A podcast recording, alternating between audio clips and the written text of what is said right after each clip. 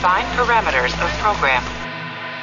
Oi, eu sou Garcia Júnior, dublador do Capitão Kirk, e você está ouvindo um podcast da rede Trek Brasilis.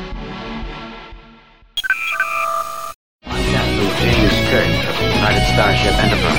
I speak from pure logic. Make it so, Nabor. You cannot deny me, Cisco. coffee in that letter. Where no man has gone before.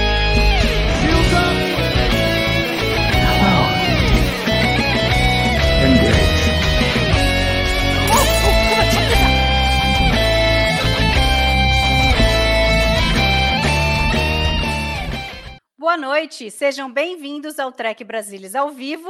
Hoje a gente está um pouco atrasado com alguns problemas técnicos que a gente teve aqui, mas vamos discutir sobre o 11 episódio da quarta temporada de Discovery, Rosetta. E aqui comigo estão Salvador Nogueira e Fernando Odo Rodrigues. Boa noite, gente. Sejam bem-vindos. Boa, noite. Pera, esse, pelo horário não é a live do Picar, não? Não, Ainda não, mas se a gente quase, demorar quase. muito, vai ser. Pois é, a gente não vai poder ficar aqui discutindo por duas horas, igual o episódio passado. A discussão estava muito boa. O pior é que esse episódio tem muita coisa interessante para se conversar. Nós vamos ter que tentar ser mais sucinto da maneira possível, né? Mas vamos ver. É, eu, esse episódio me agradou bastante. É, tem algumas coisinhas assim, meio bestas que a gente fica pensando, se a gente ficar pensando muito, a gente começa a, a achar coisinhas, né?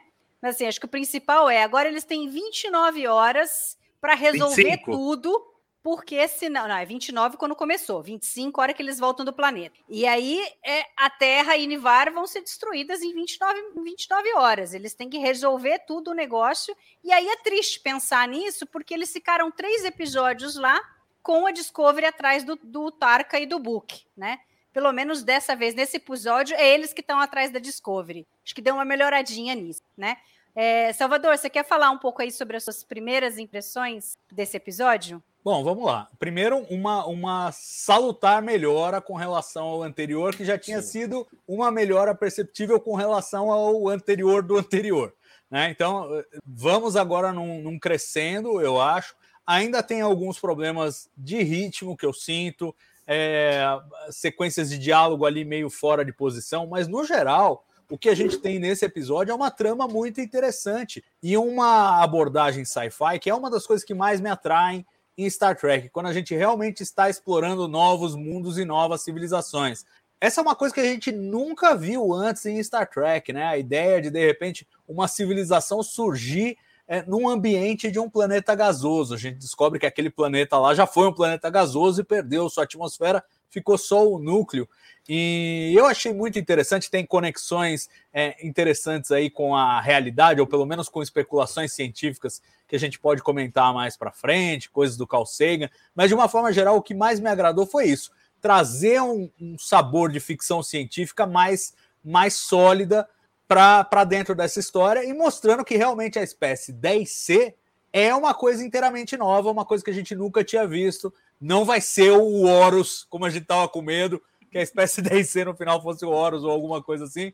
Não vai ser. Gary Então, assim, uma perspectiva muito boa, uma história saborosa, com alguns probleminhas de ritmo, mas no geral a minha impressão foi muito boa. Gostei desse episódio. Ô, Fernando, você que está balançando a cabeça, essa foi a sua impressão também desse episódio? Sim, eu achei o ritmo melhor que do último episódio, que era só para ganhar tempo, né? É, é- é só para dizer, olha, temos três episódios na temporada. E eu acho que a exploração do planeta, você conhecer uma raça conhecida e tentar entender ela, os conceitos ali por trás são muito bons. É uma ficar um pouco mais hard. Tudo bem que tem um cérebro de Spock ali no meio que, quando chegar nos momentos, eu falo qual é o cérebro de Spock. Mas eu acho que foi um episódio muito melhor. Eu só acho que o Book e o Tarka estão lá só para falar que eles. Porque a história deles, por enquanto, temos que ver o próximo episódio, mas por enquanto não serve para nada no episódio. E eu queria saber como é que o Tarka sequestrou a, a Reno sozinho ali. É, ele estava sentado embaixo de um armário, embaixo de uma prateleira, e de repente a Reno tá presa lá na nave do Book. Isso para mim soou bem gratuito. Ah, eu achei ótimo a Reno raptada e eu acho que é, pode ter um grande payoff aí. Talvez ela seja a salvadora do, do, do, louco do Tarka, entendeu? Porque ele a gente não sabe o que, que ele vai fazer. Agora, eu acho que pela primeira vez fez sentido a posição do Book em toda essa história. É, não queria me adiantar, eu queria fazer primeiro o planeta, depois o, o Book, mas como que você estava falando sobre isso? A gente pode falar sobre isso daí primeiro. É, porque, assim, é, a frase dele falando, eu tenho fé na Michael, mas do Saru com relação, ok, pode ser que a 10C tem todos esses sentimentos, eles tiveram uma perda muito grande, é, pessoas da espécie morreram porque eles não conseguiram evacuar todo mundo do planeta, então, a priori, eles teriam uma empatia se eles soubessem que o DMA está destruindo planetas né? Porque se você sofreu com uma coisa dessa, como que você não pode se solidarizar com alguém? Por outro lado, a fala do Saru foi muito interessante, não sei o que vocês acharam disso, mas, mas assim, e se eles não estão ligando? Se a, a, porrada foi tão grande que a, a, a, questão da sobrevivência deles é muito maior do que qualquer outra coisa, eles não querem passar por isso de novo, porque provavelmente a energia que eles captam do DMA é muito importante para o hipercampo e para a sobrevivência deles,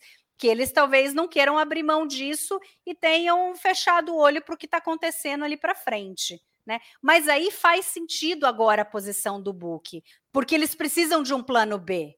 Porque se o primeiro contato falhar, se eles não forem é, capazes de, de, mostrar empatia com o que está acontecendo, se a espécie da IC falar, ó, oh, desculpa, mas a gente precisa disso, não tem jeito, eles vão fazer o quê? Falar, ah, então tá bom, então dois planetas aí vão ser, quem sabe mais alguns daqui a pouco, né? Então, se eles não têm um plano B, como é que eles vão fazer? Salvador, como que você viu isso daí? Não, eu concordo com você, eu acho que é uma coisa que já está telegrafada e a gente vem batendo desde o momento que eles fizeram a votação que o plano do Burke e do Taka sempre deveria ter sido um plano B. O, o acordo deveria ter sido: primeiro a gente faz isso, se não der certo, a gente faz aquilo. Né? Então, é, de certa maneira, isso coloca de volta nos trilhos. Mas, Mari, eu queria lembrar é, o que você mesma falou aqui em, em outra live, que eu acho que é muito pertinente para a gente entender por que, que o Book e o Tarka estão nesse episódio, o que, que eles estão fazendo nesse episódio. A gente já comentou isso aqui, você levantou essa lebre. O Tarka ia ter que dar um jeito de entrar lá dentro do hipercampo para melar a coisa toda, e é isso que ele vai fazer. A gente já sabe que ele vai fazer.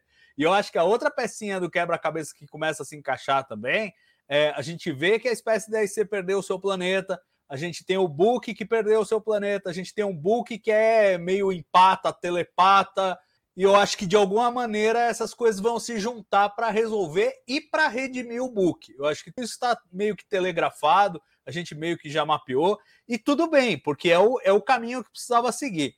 É, um, é uma pena, por um lado, que a gente é, seja capaz de antecipar essas coisas, e vai ser surpreendente se não for isso, mas, por outro lado, começa a fazer sentido. E eu acho que o grande problema que nós temos aí, na verdade, é o quanto essa trama se estende, né? Porque aí sim, aí você começa a fazer esses cálculos do tipo, ah, e o que, que precisa acontecer agora? Sendo que se esses arcos se cumprissem em um episódio, a coisa não. Você não teria semanas e semanas para pensar, bom, o Tarka vai ter que ir lá, porque o Tarka vai melar, porque não sei o quê. É, então, acho que assim, esse é um problema estrutural da temporada, não dá para resolver. Tanto que a gente tem aí a sequência do Book e do Tarka, que é supérflua para esse episódio, mas que coloca eles em posição de fazer aquilo que eles têm que fazer no final da temporada. É para isso que eles estão lá. Mas eu fico mais aliviado, sim. Me dá um certo alívio falar: bom, tá, agora o Book não tá mais loucão e eu gosto também da, da conversa que ele teve com a General Ndoi, que eu acho que ela tem uma posição ali firme e importante, no sentido de que, olha, e ela era uma das que votava pela arma no começo, né? E ela fala: não, primeiro vamos tentar a diplomacia, já estamos aqui na bica do negócio. Vamos tentar a diplomacia. Se não der, eu conto para vocês, aí vocês podem explodir o negócio todo. acho que é o, é o caminho mais, mais razoável e realmente serve para o plano B que a Discovery devia ter e não tem, né? É, eu achei essa uma boa sacada, essa da General, né, do Book criar um vínculo com ela. Assim, claro que ele tinha, acho que segundas intenções ali, porque ele, na realidade, queria saber o que a Michael tá fazendo, queria vê-la, mais isso do que qualquer outra coisa. Porque agora criou-se um problema. O, o Fer, você acha que porque assim, o Tarka, desde sempre, está muito claro o que ele quer. E agora, de novo, o Book vai vir com é, é, um plano diferente, que o Tarka não participou da discussão, ele não teve, ele não teve nenhuma é, é, intervenção nisso, foi um acordo entre o Book e a General Nedoye, e agora o, o Book vai chegar para ele e vai falar: olha, primeiro a gente vai tentar a diplomacia. Se não der certo, nós vamos é, desligar o, a, a, a força do DMA. Só que o Tarka não tem nenhum interesse nisso, zero. Será que, de novo, eles vão é, deixar o Tarka fazer o que quer? Ou será que finalmente ele vai ser parado? E eu acho, tô chutando, que não é à toa a Reno ter ido parar na nave do Bu. Você tá com o som desligado aí. Não, tá? Oi, ah. tudo bem? Uh, eu concordo plenamente com você. Eu já tinha falado isso dois episódios atrás, né? Que o cérebro de Spock é que o Tarka sacaneou o Book duas vezes e ele não conseguiu evitar que o Tarka soltasse a arma. E agora eu acho que a gente está no papel parecido, né? Ah, não, soltar a arma é a última escolha. Não é o que o Tarka quer. O que vai fazer para evitar isso? De novo, pela terceira vez, na minha opinião, o Tarka já mostrou que ele não está na mesma página que o porque eles iam entrar escondidos na Discovery, botar lá o negócio que a Zora não ia conseguir perceber a nave do Book e de repente o Book volta e tá a Reno lá de refém. Concordo com você, pode ser que a Reno tenha um papel relevante na continuidade da temporada, né, nos próximos dois episódios, para controlar o Tarka, mas isso é de novo o Tarka fazendo algo que não foi combinado. É, é, acho que está muito claro que o Tarka vai fazer qualquer coisa que seja necessária para ele e, se reencontrar com a amante dele lá, que eu acho que é, tá bem claro que era um amante, né? Não era um uh, e, e ele, um amigo imaginário, ele... ainda não sabemos. Né? Boa, o Salvador levantou essa, tem razão. Mas para mim, assim, depois que eles conversam, conversam, e naquele episódio tem uma cena dos dois juntinhos da cama, juntaram as camas, uh, para mim é amante. Mas é, é, é um cara extremamente extremamente perigoso. Mas eu acho que, assim, toda essa parte do, do book do Tarka, para mim, são a parte chata do episódio. O restante do episódio, para mim, é que é um excelente episódio de Star Trek, um excelente episódio de ficção científica. Isso da Reno, eu só acho, um parênteses, né? Antes da gente passar para falar sobre o planeta, é, o Tarka não tinha muito o que fazer. A partir do momento que ele foi visto, é, se ele matasse a Reno, é, iam saber e o negócio ia ser ruim e, e eu, por pior que ele seja, não é o objetivo dele. Eu não vejo ele uma má índole nesse sentido de ser um assassino, né? É, talvez se fosse a vida dele, o, o, a fonte de energia versus a vida de alguém, ele ia escolher a fonte de energia. Mas enfim, nesse, nessa situação é, não, não era, né? Então eu acho que assim, não tinha jeito, ele tinha que levar reno. Agora, claro que ela sumiu também, né? E aí, em algum momento, eles vão perceber que ela não tá lá. Mas, enfim, não, mas, mas... É, que vai acontecer. demais. E eu acho assim, é engraçado. O, o, que eu gostei nessa, nessa sequência, nessa cena, é porque para mim houve reversão de expectativa, porque dá toda a impressão de que é a Renan que vai aprender o Tarka. E aí você fica sem saber o que aconteceu, o Book volta para a nave, o Tarka tá lá, e aí que você descobre, não, foi o contrário. O Tarka que rendeu a Reno e levou ela embora. Eu acho que a função dela na história é dar uns tapas na cara do Book para ele largar a mão de ser besta, né? Que é, é, é, o que eu esperaria da Reno nessas circunstâncias. eu acho que essa é a função. Agora, vamos ver se vai se desenrolar assim ou se ela tem algum outro papel, de repente, com o próprio Tarka. Porque o Tarka, se a minha hipótese do amigo imaginário for real, ele também precisa tomar uns tapas na cara. Precisa. Então, uhum. então vamos Não, Salvador, ver o que tá fazendo lá. Salvador, eu não tinha pensado sobre essa ótica. Talvez ela tenha se deixado capturar. Porque na posição que eles estavam, o cara lá, o É que ele podia arma- ter um phaser, ele podia ter uma arma com ele. Ele não Mas ia não- entrar na Discovery não armado. Se Talvez, não acontecesse foi, qualquer não foi, coisa, entendeu? Talvez, não foi mostrado, mas Não, talvez. Mas ah, é, talvez a, a Reno vendo o Tarka lá e sacando, opa, eles estão para alguma coisa, talvez ela tenha se deixado capturar. Salvador, eu não tinha pensado nisso, você tem razão. É, eu acho, eu acho que é o caminho, até porque, de novo, a gente pode esperar um furo de roteiro também, pode ser. Mas para você bater na insígnia e falar alerta de intruso era um, dois. É. Então, mesmo que ele, que ele tivesse armado, tava lá agachado, se escondendo. Dava Apesar- tempo dela, a- dela mandar um alerta de intruso. Então, fica a dúvida se Apesar- ela não, não deixou uma, uma informação pro pessoal do tipo, ó, tá rolando isso, eu tô na nave dos caras lá. Que Mas, Salvador. Se a gente considerar o histórico de Star Trek, saiu hoje um episódio novo do, do Odo sobre o episódio Dax Nine, que tem uma cena que a, a Dax está sendo raptada lá, o Bashir vê o que está acontecendo e ao invés de tocar no combat e falar intruso, ele vai lá tentar dar uma pancada e se, se nocauteia. Então acho que está em, em sintonia com a tradição de Star Trek, né? É, não, acho que pode funcionar, mas a cena que você tá lembrando é uma cena muito mais dramática, porque a Dax está sendo sequestrada de forma Sim. violenta. Nesse caso, é um que a- achei você debaixo da mesa. É, um- é um- é uma outra vibe. Mas- enfim, tudo é possível. É, Inclusive, é. nesses furos, acho que a gente vai ter que esperar para ver Uhum. como a coisa se desenrola. Mas eu não cravo assim, ah, foi uma escolha ruim, porque é uma coisa que tá. É um setup cujo payoff a gente ainda não conhece. Ah, mas eu não falei que foi uma escolha ruim. Eu só achei estranho, ah, ah, porque na posição que o Tark estava e na posição que a Reno estava, como é que ele raptou ela? Isso não foi mostrado.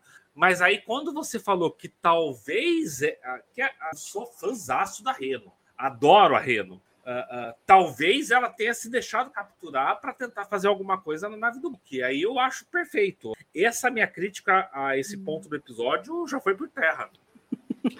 Salvador e suas, e suas teorias. É, Odo aí depois eles o fazem Odo- tudo do jeito que eu não falei e E eu aí, fico é. Não. E o Odo sempre fluido. Bom, vamos lá. Então vamos à parte boa do episódio. Né? Então, finalmente eles desceram ah, num planeta que já foi, provavelmente eles têm uma, uma ideia de que pode ter sido habitado pela 10C. E logo que eles começam a ver, tem lá os anéis ah, Dyson, que tem o mesmo tipo de matéria que o DMA, o controle do DMA. Então eles falam, pô, né, vamos ver aqui. Aí eles descobrem que foi atacado há mil anos atrás, os asteroides, que ao mesmo tempo que ah, a- o hipercampo foi criado. Então as coisas começam a se encaixar, né? E aí eles chegam ali, vem aqueles aqueles ossos, aquele planeta aí, opa, aquele planeta todo cheio de, de poeira, não tem nada, algumas estruturas foram destruídas. É, como que vocês viram esse, essa primeira coisa? Diga aí, Fernanda, essa, essa primeira impressão é, desses, desses pequenos é, é, cubinhos que foram deixando para a gente ir montando o, o quebra-cabeça, né, essas pecinhas para a gente montar o quebra-cabeça do que é a espécie 10C. Tá, com o microfone seu desligado está mutado. Eu esqueço de ligar. É, eu tava até dando rindo aqui, porque o, o, o Castanheira aqui no comentário falou Floaters 10. É, e num primeiro momento, inclusive visualmente, alguma das imagens que a gente vê ao fundo da equipe de exploração lembra muito Cosmos, muito Cosmos. É, o Cosmos original, mas aí o livro, para quem leu, no qual o, o Carl Sagan e o amigo imaginam como deveria ser uh, uh, um ser vivo que conseguisse sobreviver num gigante gasoso como Júpiter. E posteriormente, mais recentemente, no Cosmos Possible Worlds, eles ilustram isso. E a gente vê, por exemplo, os floaters, que são as bolas gigantes que flutuam na atmosfera. E eu vendo isso, só pensando, putz, grila, eles estão Carl Sagan em Star Trek, meu, que legal! Mas, ao mesmo tempo, o que eu fiquei pensando depois, quando a gente matou o episódio, é: pera, essa questão floaters e tudo mais é como uma espécie vai sobreviver num gigante gasoso, em que na superfície do planeta, se é que existe, as pressões seriam gigantescas. Então, não era para ter um berçário ali na superfície do planeta, porque deveriam ser espécies que vivessem na esfera gasosa. Talvez uma espécie que aguentasse essa pressão no, na superfície, mas eu acho pouco provável. O mensageiro sideral está aqui com hoje, está aqui com a gente hoje, talvez ele possa falar melhor sobre isso do que eu. Ah, eu, tô super em paz, assim, é, com isso, porque, primeiro, acho que a Mari tocou um ponto interessante, que é justamente a trilha, né, que eles foram deixando. Eu adorei isso, adorei. O lance dos anéis é, de Dyson, porque, de novo, é um conceito científico, e é um conceito científico que remete a quê? Civilizações ultra avançadas. Não é qualquer frota estelar que constrói anéis de Dyson, estrelas de Dyson. Você envolver uma estrela num anel ou numa esfera, você precisa realmente é, de uma escala tecnológica, entra naquela história da escala de Kardashev e tal, uhum. que está num outro nível com relação ao que a gente vê da Federação e da Frota Estelar. Então é a primeira coisa, você bate o olho e fala, pô, não, realmente nós estamos pisando em terreno de uma super civilização, né? Aí a, a, a, coisa toda dos floaters, né? A ideia dessas, dessas criaturas, eles deixam muito claro que os ossos ali são feitos, é, é tem uma densidade super baixa, que são para flutuar. E eu concordo com o Odo. É, a proposta original do Carl Sagan tinha a ver com isso e tem a ver com o fato de justamente não mergulhar no planeta, porque a pressão de Júpiter vai aumentando até um ponto que o hidrogênio se liquefaz, vira um oceano de hidrogênio em altíssima pressão e ninguém vai viver lá. Depois vira hidrogênio metálico, enfim, acontecem coisas ali que a gente não gostaria de estar e nenhum ser orgânico gostaria de estar. Agora, o que eu posso levantar como hipótese, e eu acho que, de novo, é, é, saboroso quando tem um episódio assim que tem lacunas, mas que você pode levantar hipóteses cientificamente plausíveis que talvez se encaixem, é que a perda de atmosfera desse gigante gasoso foi gradual. Então a pressão foi diminuindo e eles foram descendo até que ficou direto uma atmosfera que eles pudessem viver e a superfície do planeta embaixo. Eles foram descendo de altitude conforme o planeta foi perdendo a atmosfera. É, falam ali em, em, colisões de asteroides e tal, que é um mecanismo para tirar a atmosfera de planetas, mas que eu acho difícil para planetas gigantes gasosos, que realmente tem muita atmosfera. Teria que ser uma e, chuva de, de asteroides. E fora da galáxia. E fora da galáxia. É, é, pois é, asteroides até, enfim, eles se formam no sistema planetário. Então, se tem uma estrela e tem um sistema, é, tem asteroides. Mas a quantidade necessária. Você precisa jogar muita pedra em Júpiter para Júpiter perder a atmosfera. Então, esse é, um, esse é um ponto que eu acho que é mais, é mais frágil. Mas aí, enfim, de novo, se você quiser levantar hipóteses, você pode pensar em outras. Pode pensar na detonação de uma supernova próxima, varreu a atmosfera. Né? Tem, tem outros jeitos, né? E como é uma hipótese deles e não uma coisa que foi confirmada do tipo, ah, não, realmente bateram os asteroides aqui e tal, não sei o quê, é, dá para passar por ou, isso. Ou uma, Mas... uma outra espécie alienígena que atacou. Isso explica a falta de empatia que a 10C tem. Pode ser? Pode ser também, pode ser. Embora eu acho que se estavam construindo é, anéis de Dyson, você bater num bicho desse não é fácil. É, é, mais fácil imaginar uma catástrofe natural do que. É, não tinham outras, outros indícios de que eles pudessem ter sido atacados, de armas, nada. Só tinha é, os indícios dos asteroides forma... mesmo. Ah, né? não sei. E aqueles gritos, aquelas imagens. A primeira coisa que o Saru fala é nós estamos sendo atacados. É, não, é, é essa foi a reação que ele teve. É, mas, mas eu acho que é não é porque sei. é aqueles que ficaram para trás. É, mas, mas o outro mas tem razão, pode, não dá ser atacados, os asteroides começaram a cair com não, mais e, frequência, tudo. E toda e essa história de, de interpretação mental, de sentimento, depois que eles começaram a falar de hidrocarbonetos, e mais para frente eu falo do cérebro de Spock, mas enquanto o, o, o Saru tava lá surtando e depois o Colber, eu só pensei em uma coisa: Gary Mitchell. De novo, Gary Mitchell. É, acho que se, o Gary, Gary Mitchell, Mitchell não aparecer, o Fernando não 10, dorme cara. por uma semana, gente. É, acho que, acho 10. Eu acho que não vai ter mais Gary Mitchell, mas até porque eu fiquei com trauma da barreira. Passamos 50 minutos para pular o muro, eu fiquei com trauma. Deixa ela para lá. É... A, a, barreira de bolinhas de sabão ou bolinhas de é. slime. É. pois é, mas... Mas, o, mas, mas assim, o que eu gostei é que dá para ver pelo episódio que eles realmente gastaram tempo para pensar na espécie 10C. Né? É, é, triste que a gente tenha que. demorou tanto para a gente chegar lá, mas que eles realmente pensaram no assunto e buscaram uma ideia nova e, e construíram uma coisa mais ou menos encaixada. É, isso me deu muito prazer de assistir, porque o, o, fã de ficção científica que é mais inclinado cientificamente começa a projetar essas perguntas na frente. E conforme elas vão sendo respondidas acontece, você fala, não, os caras fizeram a lição de casa. Então dá um certo prazer, uma, uma certa realização de assistir ao episódio, vendo que faz algum sentido. Exatamente, Salvador. Foi o que eu falei, que esse episódio, tirando o Butarca, é um episódio de ficção científica hard, que é uma coisa rara da gente ver na TV.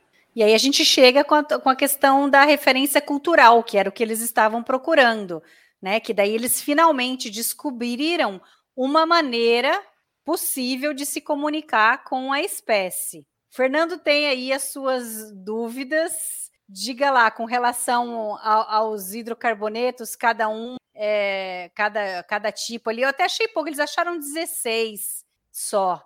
Eu acho que se você fosse pensar em sentimentos, em coisas, eu, eu imaginaria que teria que ter muito mais, porque com, como que você vai como, se comunicar com uma espécie se você tem 16 pontos ali para trabalhar com isso, né? O que, que você achou dessa parte? É simples, eles vão chegar soltando no vácuo do espaço, de alguma forma, aquele feromônio do amor. Assim, é o que eu pensei. Não, esse é meu cérebro de Spock. Eles estão uma roupa especial, selante, vedada, não é para entrar nada. Se entra um hidrocarboneto, ah, essa matéria não pensou. Se entra um hidrocarboneto, que é uma cadeia grande, o oxigênio que eles estão respirando sairia também. Não faz o menor sentido essa história. Não tem o menor sentido essa história de que ah, a matéria programável filtrou, não filtrou só esse hidrocarboneto. Como assim? É Mas é para ser uma roupa estanque. não solta alguma coisa? Porque o, o feromônio não tem uma, qualquer uma coisa, coisa do... Qualquer coisa que ele solte vai ser maior do que uma molécula de oxigênio não faz sentido. É, eu sabia pra que o é... químico em você iria ter problemas com essa questão. Eu não tenho problema filtragem. de. Olha, olha, hidrocarbonetos que passam emoções. Eu não tenho problema nenhum com isso. O problema é a roupa que eles estão. Quem é que faz uma porra de uma roupa espacial que alguma coisa pode entrar? Não faz sentido. Não, mas eu não pensei, eu pensei assim, ó, pode entrar, mas o que entra, eles eles conseguem neutralizar. Aí, se é um hidrocarboneto que é desconhecido, eles não têm como neutralizar Olha, uma coisa desconhecida.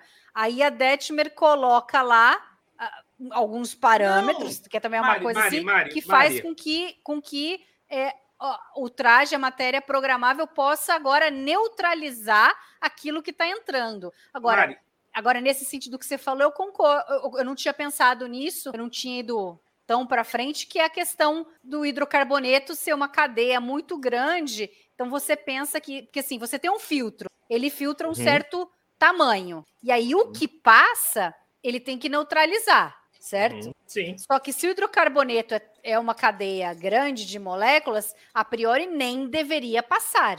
Não, pior que isso, Mari. Se você precisa de matéria programável para fazer esse filtro, que tem que ser uma roupa espacial com capacete, não sei o quê? Porque não pode ser a roupa normal deles, feita de matéria programada. É isso que não faz sentido. É para ficar bonitinho, porque você vê que eles o, o capacete sai, sai e volta, entendeu?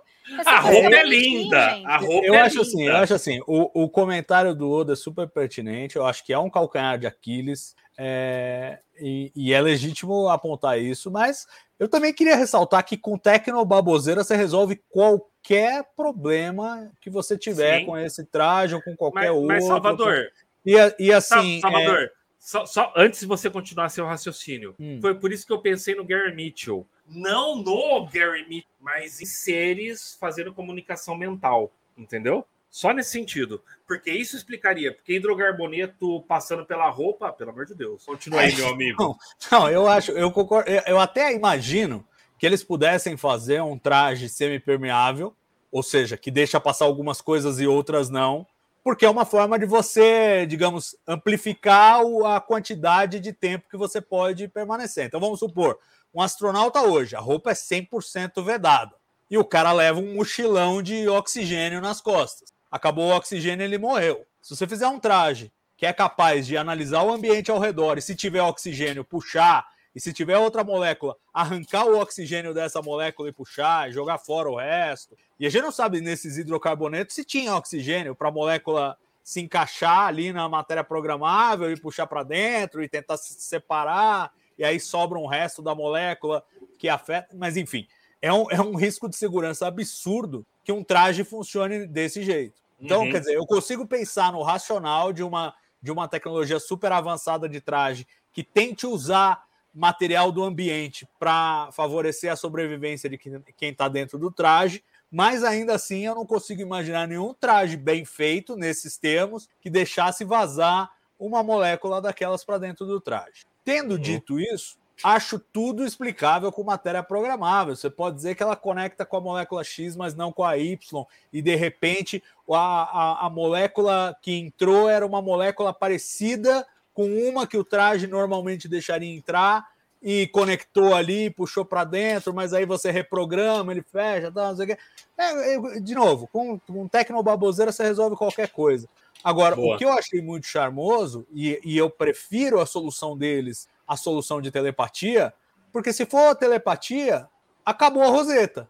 Né? Toda a ideia da pedra de Roseta é você achar uma Sim. forma de se comunicar com os caras. E eles acharam, acharam uma coisa que eles conseguiram traduzir da linguagem desses, desses seres, é uma coisa muito basal, né? emoções básicas, mas eu acho que até isso é inspirado não só pelo perfil de Discovery, Discovery fala muito de sentimentos, então me parece tematicamente apropriado que seja isso, como o fato de que entre criaturas vastamente diferentes é mais provável que nós tenhamos os sentimentos em comum do que a capacidade de linguagem mais sofisticada. Né? É, é só ver a- o nosso convívio com os animais ao nosso redor e a gente consegue fazer leituras é, da emoção dos bichos, mas a gente não consegue conversar com eles de forma fluente e, e- e transmitir pensamento abstrato, etc, etc. Então me parece que emoção, sendo mais basal, é uma base mais sólida para um princípio de comunicação com uma espécie alienígena.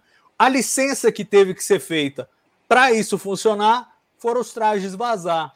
É, talvez pudesse ter sido sem os trajes, né? Star Trek está tão acostumado Não. a descer. Ah, tem oxigênio e nitrogênio na atmosfera, desce aí e respira essa merda. Que também é uma coisa de louco, acontece todo episódio Sim. e a gente não reclama. Sim. Não, Mas é mesmo Salvador, vamos lá. Quantos que a Discovery são químicos e vão questionar que o tamanho de uma molécula de um hidrocarboneto é maior que uma molécula de oxigênio? É, é assim, eu tô sendo chato, mas assim, tô falando a minha impressão e ainda assim, para mim, não estragou o episódio. É, não, eu acho assim, do ponto de vista de ficção científica hard, você tem total razão. É que Star Trek, né, É. perto do que a gente viu duas semanas atrás, uma semana atrás, para atravessar aquela barreira e ó, o negócio de princípio da incerteza e não sei o quê, e a bolota que pega trânsito, pô, perto daquilo, isso aí, pô, absolutamente É, é uma bolada, rigoroso. é uma bolota gerada na Marginal Tietê em São Paulo. Mas o que mais me. Disso daí da tecnobaboseira e tal, é, isso do traje, eu sabia, eu sabia que a gente, se a gente racionalizasse ia dar problema, mas o que mais me incomodou foi, foi uma coisa que, que foi assim, super gratuita, que até agora eu não entendi. Que o Saru fala: ah, não tô lendo nenhum sinal de vida. E aí ele disse: não, não, nem o nosso. Pra que isso? Porque depois, com esse com- com o tricorder, o Cobra consegue medir como cada um tá sentindo, batimento cardíaco, não sei o quê. Então, se não tá lendo nenhum sinal de vida, como é que você consegue é, utilizar o, o tricorder e, e ver de que, de que é feito o osso? Não era para ser nada. Então, quer dizer, esse daí seria o meu cérebro de Spock. É uma, é uma, uma frase totalmente que não, que não leva nada a lugar nenhum e que, e que ferra tudo que eles fizeram depois ali, né? Cria Porque, uma pô, tensão momentânea e leituras- estraga todo o resto. Todas as leituras. Então você tem É, que não tem ignorar o que o. Saru, o que o Saru falou e faz de conta que, né? Porque Era não só, tem ele tava com defeito. Dá uma chacoalhada, dá uma chacoalhada que pega. Ô, Michael, peraí, o tricorder tá com poeira aqui?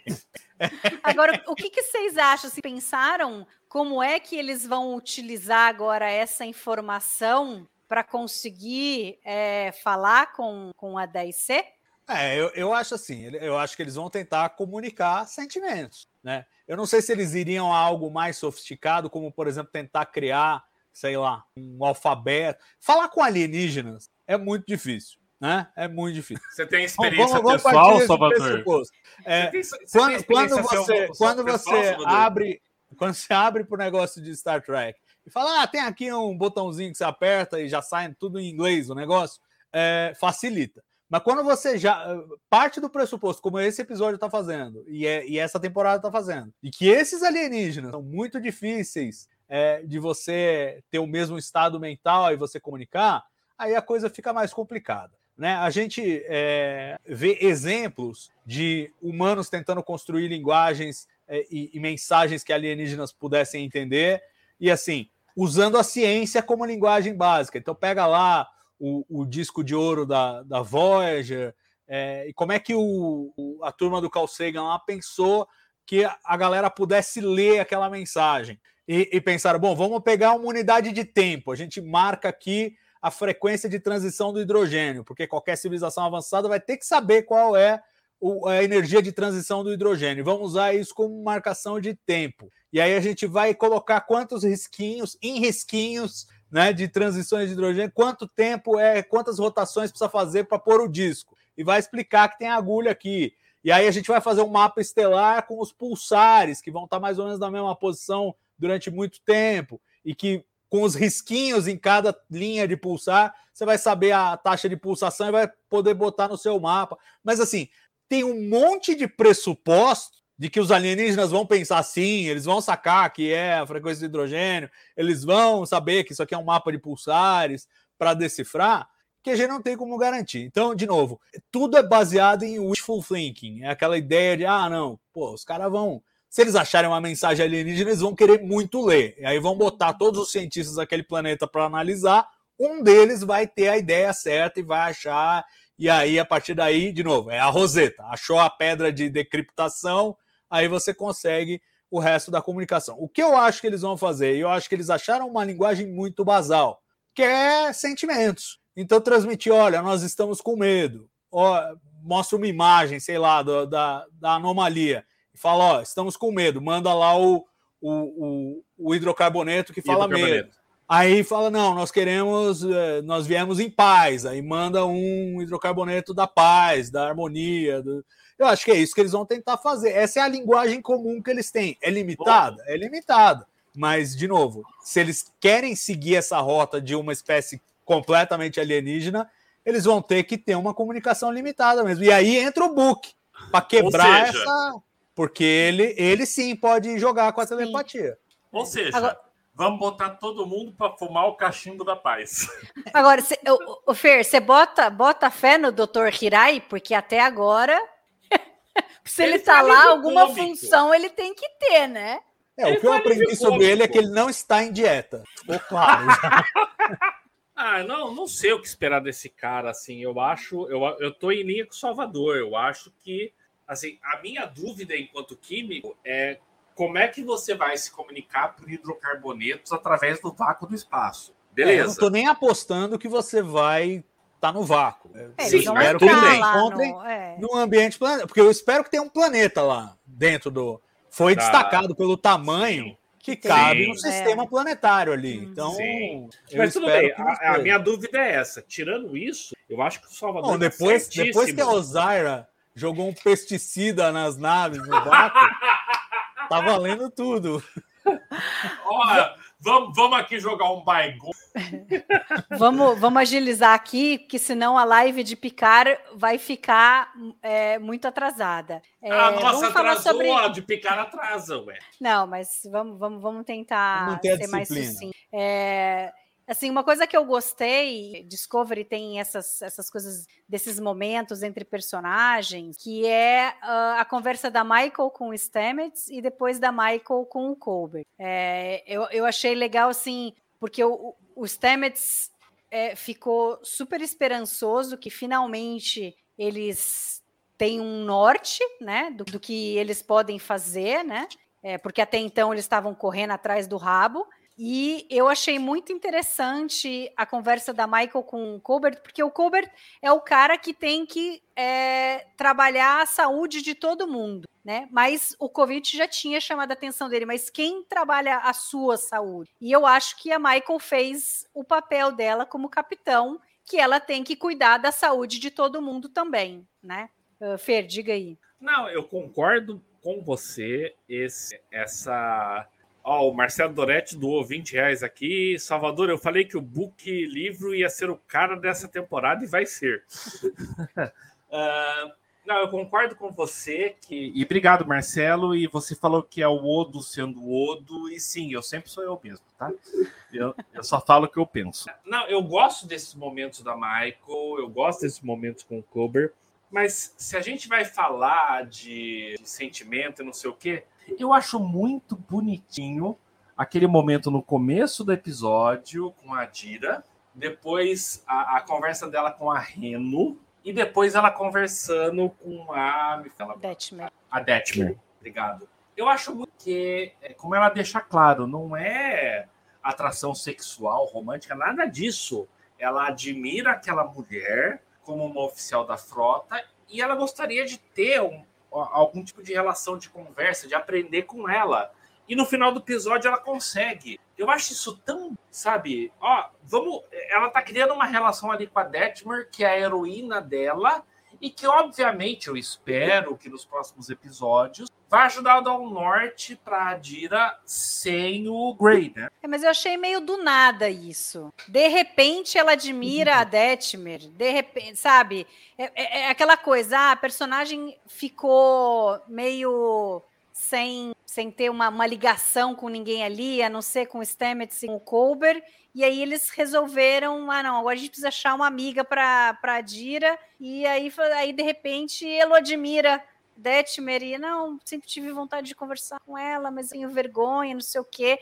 Assim, para mim não, não embora detalhe, seja bacana detalhe... a conversa final, eu achei legal a Detmer sentada sozinha. Ela também estava meio introspectiva com as coisas que ela sentiu no planeta, e de repente alguém vem conversar com ela, tudo. Mas, né? mas, Mari, mas... detalhe a conversa dela com a Reno, né? Que a Reno vira para ela. Ah, o Grey não tá aqui, né? ela, não, não, não, não não é nada disso.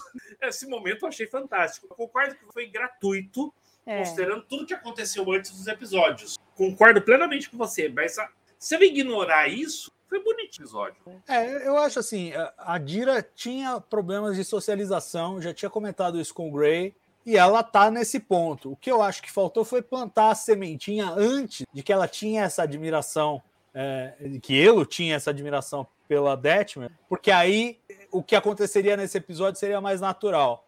É, uhum. É, acho, que, acho que não teria sido difícil puxar essa cena a, a, a, cena em que ela fala para Detmer, é, ela não, ele, eu nunca vou me acostumar. É, Nem eu. Uns, uns dois episódios para trás. Me parece uma coisa de última hora. Que não é trabalhassem juntos em alguma missão, Isso, em alguma é, coisa isso. que criasse já, sabe? Senão fica muito gratuito, fica muito jogado de repente. Não, e podia, e podia aí... ser uma coisa super simples, tipo ela na, ele na ponte com a Detmer e olhando para a Detmer falando, nossa, ó, essa mulher é foda, ó, tal, ó, Salvador. dá uma cochichada ali, já, já estabelece o, hum. vamos, o vamos seguir a, a, a, nomenclatura de Discovery, não pode falar ela ou elo, eles. Que eles não, mas é que no português não usa eles. Não, é, não é, vai. No português não, não usa.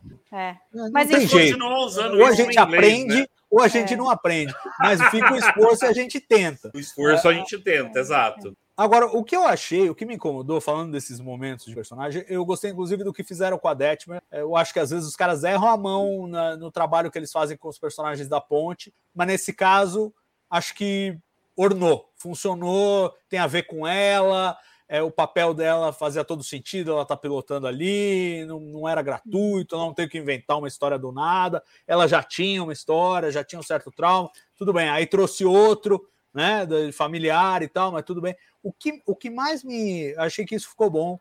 E, e com a Dira também não, não tive nenhuma implicância. Podia ter sido um pouquinho melhor se tivesse sido plantado antes, mas é, tudo bem. O que me incomoda são esses, esses momentos que parece que travam a história. Você tá numa contagem regressiva de 29 horas, aí os caras querem fazer reunião no, na, na- antes de sair para dizer não, nós achamos que é bobagem, nós achamos... e assim não é nem que não não haveria isso, acho que até Foi poderia bem. haver, mas primeiro eles parecem sem urgência nenhuma, com um ticking clock absurdo, que foram eles mesmos que impuseram neles mesmos, porque não Sim, precisava. sim. A missão continuaria sendo urgentíssima se não tivesse a 29 horas de comer a terra lá. Então, Uhum. assim, foi, Não, foi porque sempre tem que ter um perigo para a Terra, né? Porque senão É, então, eu achei o público não ruim vai essa. se preocupar. É, Eu achei que foi uma escolha ruim, mas tudo bem, foi feita. Agora, e botaram 29 horas, então haja como 29 horas. A gente citou aí no começo, é, a Mari e o Odo lembraram, eram 29 horas no começo do episódio e agora tá 25 25. horas. Então, quer dizer, das quatro horas que se passaram, a gente viu uma inteira. Uhum. Nem melhores momentos de futebol tem tanta coisa assim. É muito menos. Você pega 45 minutos de futebol, vira três. né? Não, e metade- aí a gente e pegou metade quatro disso- horas. É quase tempo real. É muito Uhum. arrastado. É, é E cada metade conversa, disso cada- é o. Metade disso é o Book e o Tarka na Discovery. Que Ah, é menos tempo, eles aparecem, mas enfim. E de novo, aí quando voltam da missão, ah, conseguimos, tal, não sei o quê. Aí tem uma conversa aqui, outra conversa ali, outra o outro vai dormir, o outro vai. Pô, vocês estão loucos? Tá acabando o tempo. Você tem que. Eu, sinto falta, às vezes, de uma, de uma postura mais realista. Era aquela Uhum. coisa do Dr. McCoy falando: Ó, Kirk, você tem que ir dormir, velho. Você tá 25 horas acordado. Você, você Uhum. vai chegar lá podrão e tal. Não, é o Uhum. contrário, fica todo mundo relax. Ah, vai acabar o mundo em 25 horas, mas tudo bem. Mais duas horinhas estamos lá. Salvador, Vamos, vamos, vamos andar no. Saru vai passear no holodeck com a. Com a Tirina. ô, ô, Não. Salvador, Não. a, a Roberta 25 Maná. horas pro fim do mundo. Não- A nossa não querida dá. Roberta, a nossa querida Roberta Maná tá falando aqui, por isso que futebol é chato demais. Não, tudo bem, mas aí você assiste os melhores momentos. Agora, num, num episódio dramático, ele é roteirizado para isso, para você entregar os momentos chave. Não tem que assistir, ah, agora vou ao banheiro. Não precisa. Não, mas você tem razão, Salvador. Não importa se a, a, a, a Tirina gosta do Saru, o Saru gosta da Tirina, nós estamos numa missão que envolve a vida não só de Nivari da Terra, mas da galáxia. Ah, vamos lá dar um passeio no holodeck. Ah, pelo amor. Não, mas deixa o Saru descansar cinco minutos, né, gente? O cara lá sofreu Não, o maior medo da vida dele, que fazia um tempão que ele não sofria. Ele precisa parar e respirar um pouco, Não, né? Mari, ele pode, mas aí eu acho o seguinte: duas coisas. É, é, como, como diz um amigo meu, é oportuno, mas não para o momento. que, é, que é o seguinte: é, o Saru quer descansar, Exato. ele, ele pode descansar, mas aí tem que ter um drama por causa disso. Do tipo, alguém mandando ele descansar, o Colbert falando: Ó, você não, você não vai conseguir cumprir a missão se você tiver podrão, Entendi. então vai passear.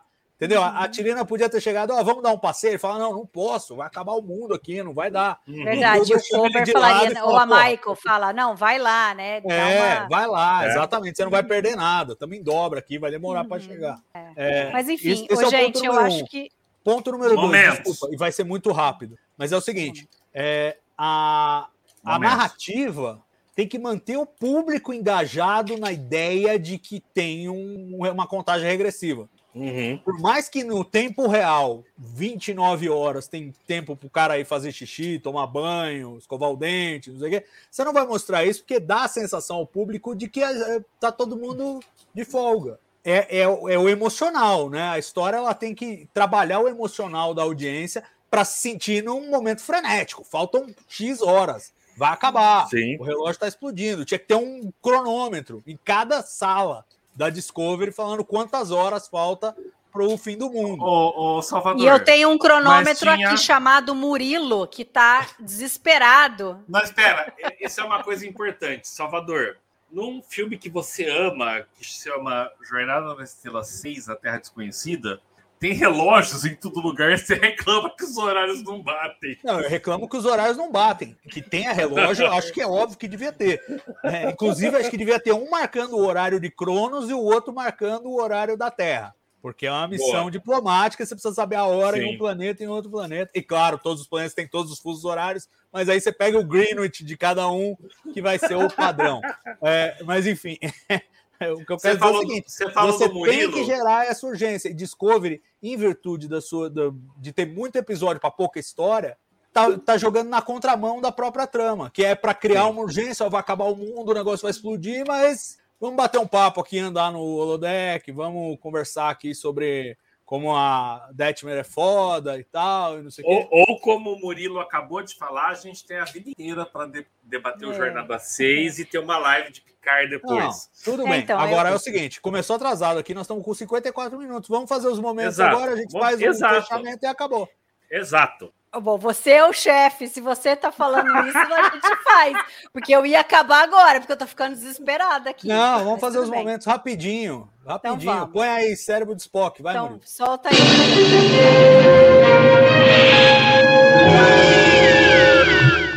Vai, Odo, como diria a Valor, é. no pique, rapidinho, rapidinho. Rapidinho, rapidinho, a porra do- das roupas de espaço que não filtram hidrocarbonetos, para mim é o cérebro de E você, Salvador? Ah, pra mim é a reuniãozinha antes deles descerem no planeta. O tempo que eles discutiram era o tempo de fazer a missão. boa. Então, e de novo, o Discovery colocando ter que expli- se explicar coisas. Precisaria, mas enfim. Não deu nem tempo da gente falar dessa cena. Mas ela tem algumas coisas boas, mas ela tem problemas também. O meu é o que eu falei, é o Saru falando que no tricorder não tem, não dá sinal nenhum de vida, mas eles usam o tricorder para todas as outras lá no planeta. Então ficou meio Boa. deslocado. Então vamos agora para o carimbo do Dini.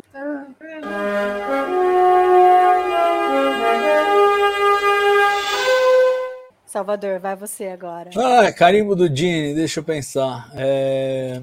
Eu Ah, tenho. cara, eu, eu, eu, eu- Você tem, Odo? Vai lá. Tenho. vamos ver. a toda a exploração do episódio, conhecer uma cultura completamente diferente da nossa e de tentar entender essa cultura. Isso é muito Gene Roddenberry. Eu, eu, eu vou nessa linha, mas pensando pelo outro lado, que é assim, o tempo que eles gastaram, porque é uma coisa que não, não tá no episódio em si, mas aparece no episódio, que é o tempo que eles gastaram para criar de forma, consistência, eh, de forma consistente a espécie 10C. Ainda pode tudo voar pelo ralo nos dois últimos episódios, mas do que a gente sentiu aqui e do que foi esta jornada em particular, dá a sensação de que eles construíram uma coisa mais ou menos bem resolvida. E isso é o tipo da coisa que o Gene Roddenberry cobraria na série clássica. Tipo, qual é a lógica? Faz sentido? E nesse caso tá fazendo sentido. Então eu, eu destaco isso. Boa. É, Eu destaco a parte da referência cultural deles terem achado a maneira de se comunicar com a espécie, que era o que eles precisavam. Agora Beleza. é o chip a- de emoção. va- Ah. O negócio tá sendo a jato, né? Vai lá, É. Não, eu só ia comentar que a. Fátima. Vai, eu só manda. ia comentar que a Fátima e a Marino falou, não sei nem o que são hidrocarbonetos, ou seja, não incomoda nem nada. Ô, Fátima, minha querida amiga, te conheço há quase 30 anos. ah, ah, esqueceu da química do ensino médio? Tipo de emoção, vai lá, Salvador. hidrocarbonetos em uma, em uma linha, Odo, vai. É uma cadeia de carbonos interligada, usualmente fazendo ligações com átomos de hidrogênio, mas podendo fazer ligações com outros átomos, como oxigênio, nitrogênio e enxofre. Isso aí, lindo. Pronto, aí. Uma linha. Pá, TB também é cultura, pô. É. Chip de emoção, Salvador. Chip de emoção. Para mim, o chip de emoção é o Saru pegando o bagulho do medo. Doug Jones é muito foda, é muito foda. E assim, ele voltou para aquele Saru temporada 1 assim, e, e a cena é muito bem feita e a atuação dele é muito potente debaixo daquela daquela máscara. É, para mim é o momento mais forte. Teve também o lance meio orgásmico ali, de paz orgásmica que eles tiveram quando todo mundo botou a mão lá no, no, no berçário e tal. Mas eu achei, eu achei esse, esse momento da, do medo do Saru mais potente. Na Salvador, hora que ele tá fala para dizendo- Michael, né? Eu, eu tô sentindo de novo a chegada da morte, que lá é muito, é muito. Nossa, muito foda. Mas pe- pera, Salvador, no berçário, quando eles põem a mão ali e liberam os filtros, você tá dizendo que todo mundo gozou, é isso? Não, alguém pareceu que sim. mas mas eu, eu suponho que não. Ah, o meu chip Também não emoção- sei como os trajes lidariam com isso, melhor não especular sobre essa questão. Mas o fato é que ele- eles tiveram uma reação de intenso prazer e conforto. Vamos colocar assim. Olha, o meu, chip de, o meu chip de emoção, considerando alguém que tem até hoje extrema dificuldade de sensação, que prefere ficar sozinho na sua casa com um pôster do atrás do que socializar. Uh, eu gostei da, da, dessa evolução da Adira, da admiração dela com a Detmer e aquele momento que ela senta para conversar. Assim, para mim, pessoalmente, é uma coisa muito pessoal. Boa. Bom, com certeza a gente ficaria aqui mais uma hora conversando com o episódio. Muita coisa ficou de fora, mas a gente está com o tempo curto. Essa semana são dois episódios inéditos, né? Discovery e teve a estreia de Picard. Gostaria de convidar todos vocês que estão assistindo a live não desligar, tá bom? É, vai ter um novo link para a live de Picard. Assistam. É, o episódio foi muito bom. As críticas dele estão excelentes, está todo mundo gostando. Tá embora, todo mundo embora, menos o outro. É, Exato. embora eu tenha um pé atrás com a primeira temporada, é, tô meio assim, reticente de entregar demais e acabar me decepcionando, mas o episódio foi muito bom. Assistam a live. Gostaria de Isso. agradecer ao Fernando e ao Salvador é, pelo bate-papo.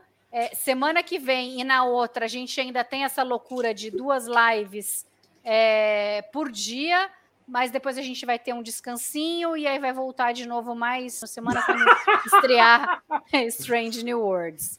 Não, o Castanha, série- tá- o Castanha tá falando aqui que eu só dei um balde pro primeiro episódio de Picard. Ó, tá aí na tela o, o link, tá bom? Para vocês entrarem na próxima live. Muito obrigada para você que ficou assistindo até agora e até a semana que vem. Falou, gente.